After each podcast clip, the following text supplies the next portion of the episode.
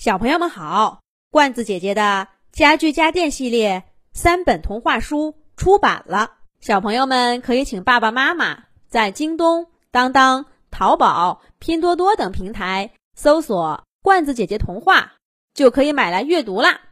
这一集，罐子姐姐继续给小朋友们讲毛驴塔塔系列故事，《毛驴塔塔的沙漠探险之旅》第五集，毛驴塔塔。抓到大水怪的弱点，把它踢成了一条小虫子，游进小水坑里不见了。汹涌的水花也循顺的沉落，像一张软软的草席，环在塔塔脚边。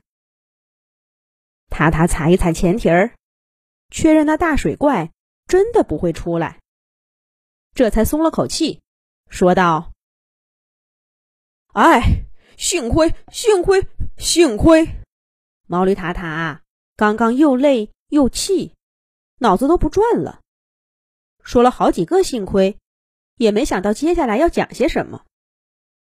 不过也用不着他想起来了。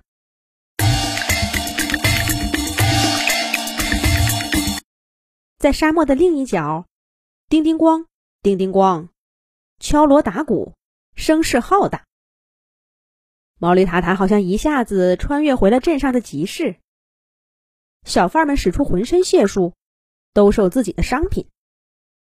但不同的是，集市里的声音嘈杂而混乱，完全不讲章法，谁有多大喉咙，就扯开多大嗓门，比着赛的嚷嚷。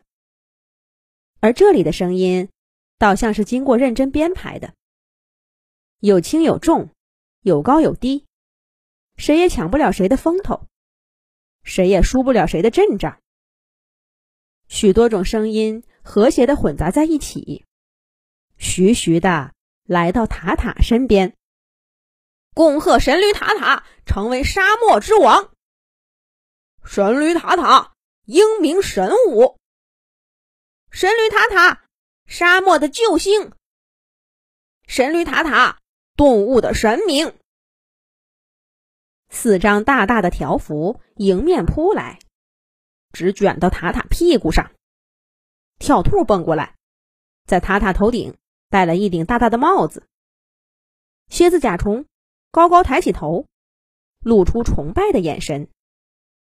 大象长颈鹿俯身低头，目光聚焦在塔塔身上，但完全不像在看一只毛驴，倒像是在膜拜一位神明。是怎样的耐心和毅力，才能在沙漠中挖出一条河？是怎样的勇气和智慧，才能战胜法力无边的水怪？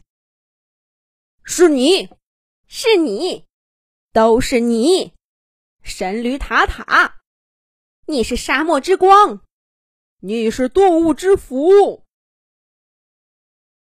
骆驼和秃鹫一人一句，环绕着塔塔，唱出这样的诗篇。所有的动物都应和着：“是你是你，伟大的神驴塔塔！”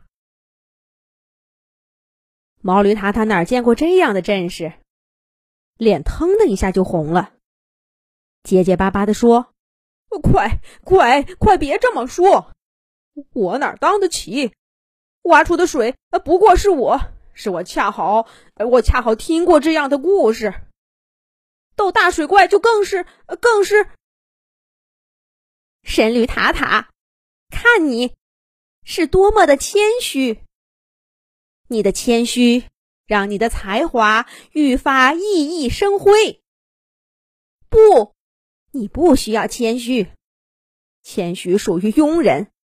和那些不曾被夸奖过的智者，难道你身边的动物没有夸奖过你吗？那他们一定被烂泥糊住了眼睛。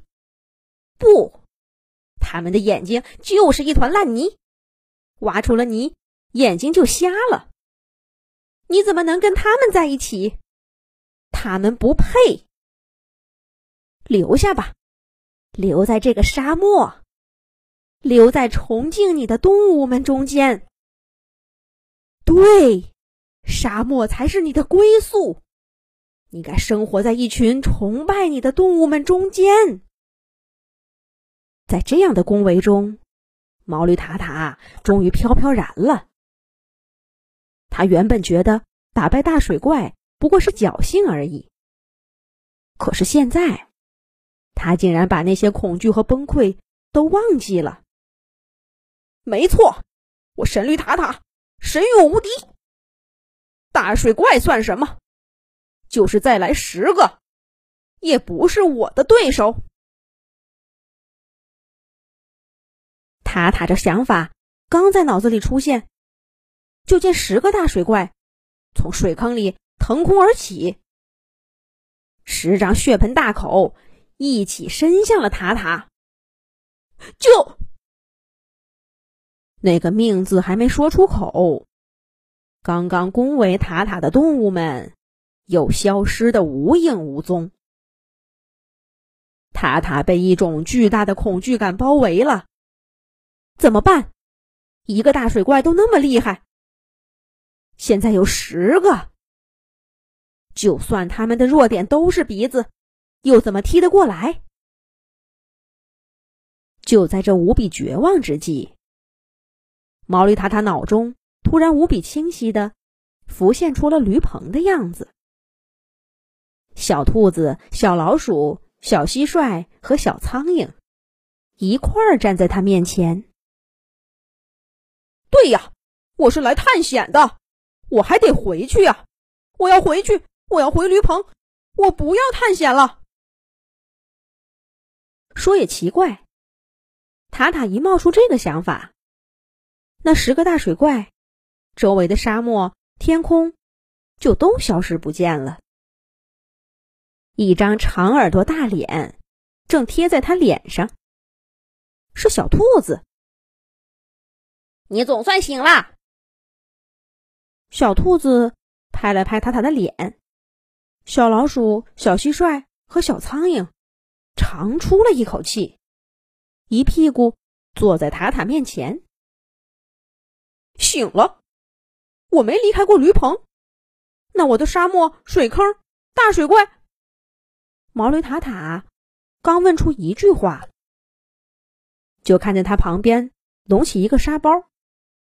沙包里刨了个小水坑，小水坑里游着一条干巴巴的小虫子。小苍蝇飞过去，一口喝掉水坑里的水，小虫子不见了。塔塔好像明白了点什么，他抬起头，突然看见那个叫喵喵的毛球，在他头顶闪了闪。